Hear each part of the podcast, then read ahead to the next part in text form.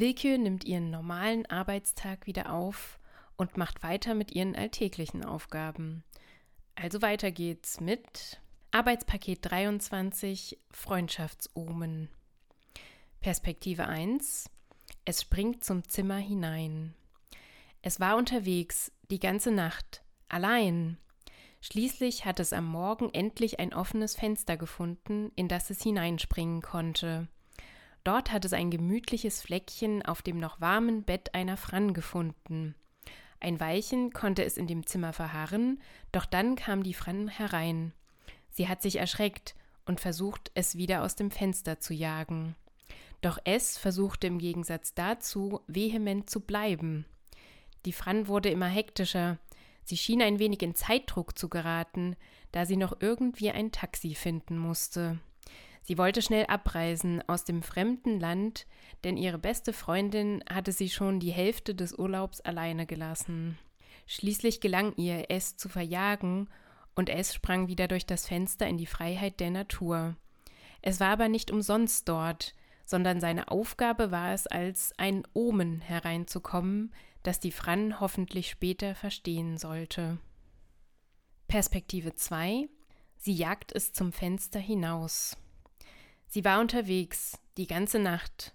Mit anderen Freunden, hatte sie ihr gesagt. Schließlich hat sie nach dem Rummachen mit ihm das Fenster seines Ateliers geöffnet, damit frische Luft hineinkommen konnte. Es sprang herein, und sie hat das zweite Mal an dem Abend an ihre beste Freundin denken müssen. Sie hatte ihr versprochen, morgen früh noch ein Taxi in der fremden Sprache der Stadt zu bestellen, falls sie doch nicht mitkäme. Nun dachte sie aber daran, ihre Freundin zum Bleiben zu überreden, damit sie doch noch ein paar schöne Tage miteinander verbringen konnten. Sie packte trotzdem hektisch ihren Koffer und bemerkte nicht, dass der Reißverschluss nicht richtig geschlossen war. Perspektive 1 Es kommt an ihren Tisch. Es sieht das verliebte Pärchen rumknutschen und schleicht sich an. Zu deren Füßen setzt es sich im Restaurant und fängt einfach grundlos an zu maunzen.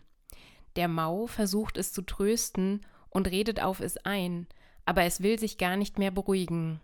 Es lässt sich nur von der Fran streicheln und geht schließlich wieder seiner Wege, als der Kellner kommt und es fortjagt. Seine Krallen hat es denen aber noch in dramatischen Gesten gezeigt, damit sie sich die Szene ja für die Zukunft einprägen. Das Pärchen wurde gestört und es hat seine Aufgabe wieder einmal erledigt. Perspektive 2 Sie trifft sich mit ihm. Sie knutscht mit ihm rum, als es sich anschleicht und die beiden stört.